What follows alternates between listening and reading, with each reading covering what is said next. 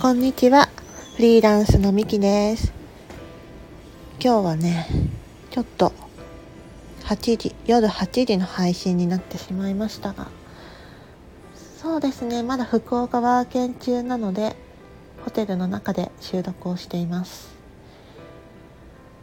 ちょっとこの後はねお仕事に集中して黙々と取り組んでいこうかなって思っているんですけども。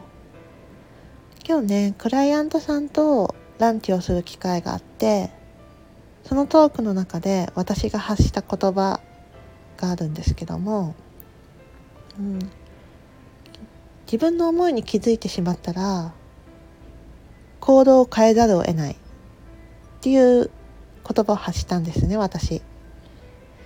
まあこれも自分で発していやそうなんだよっってすごく感じちゃったんですよね。そう。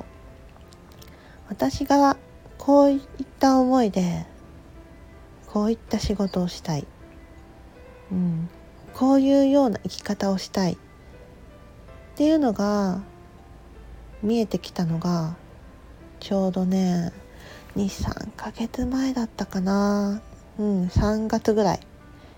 うん23月だったと思うんですけど一回それに気づいてしまうとその感情その思いを無視することができなくなってしまう。そんな状況に陥っています。私自身が。本当にそれを感じています。まだね続けてることではあるんだけどちょっとその感情とかその思いに反することというかその思いに通じないものを今してるんですよね。うん、だそれはいずれかは手放すんだろうなって気がしてるんですけど今はまだ手放せないけど早く手放したい。そんな思いと今戦っている感じです。そう。だからねまあ何を言いたいかっていうと結構目標を立ててなりたいことを見据えてじゃあ今何しますか？そのためには何が必要ですかっていうコンサルとかコーチングとかあるじゃないですか。うん。なんかそこが重要じゃないなって私は思っていて、うん。自分の気持ち、うん、自分の思いに気づいてしまうともう行動しないと気持ち悪くなるんですよ。うん、なんていうかな。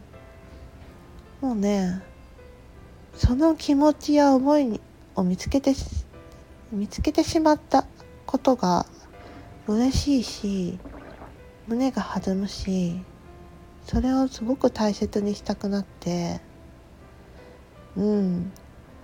その通りに動きたくなる。そんな感じなんですよ。うん。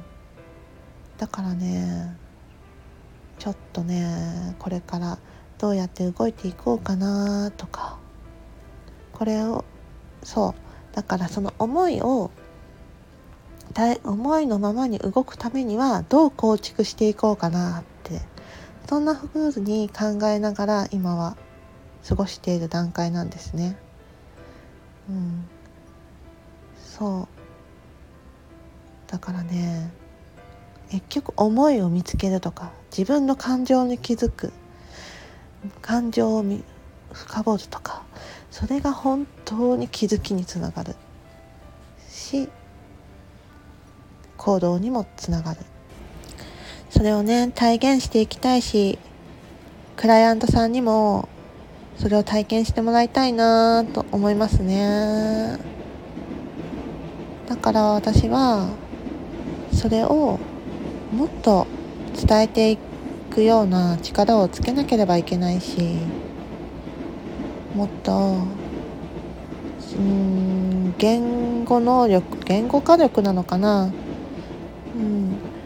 まあ、価値をね分かってもらえるような、うん、言葉を選んでいかなければいけないし。もうね本当に本当に本当にそこはうん自信を持って言える部分なのでやっぱその思いを持ってコーチングや今後の自分のサービスにつなげていきたいなっていう思いありますね。そんな場をそんな居場所そんな体験それをね提供していきたいなって思いますね。そうすると本当に生きやすくなるというか自分の生活が好きになるからうーん。ね、まあ、そんなことが本当思った今日でございました。はい。ちょっとですね夜の久しぶりの配信だったかゆるっとした感じになってしまいましたけど。はい。今日もねまた一日お疲れ様でした。また明日もね配信しようと思うので明日は午前中になるかな。朝早いかもしれないし夕方になるかもしれないけど。はい。またどこかのタイミングで聞いてもらえたら嬉しいです。それではまた。バイバーイ。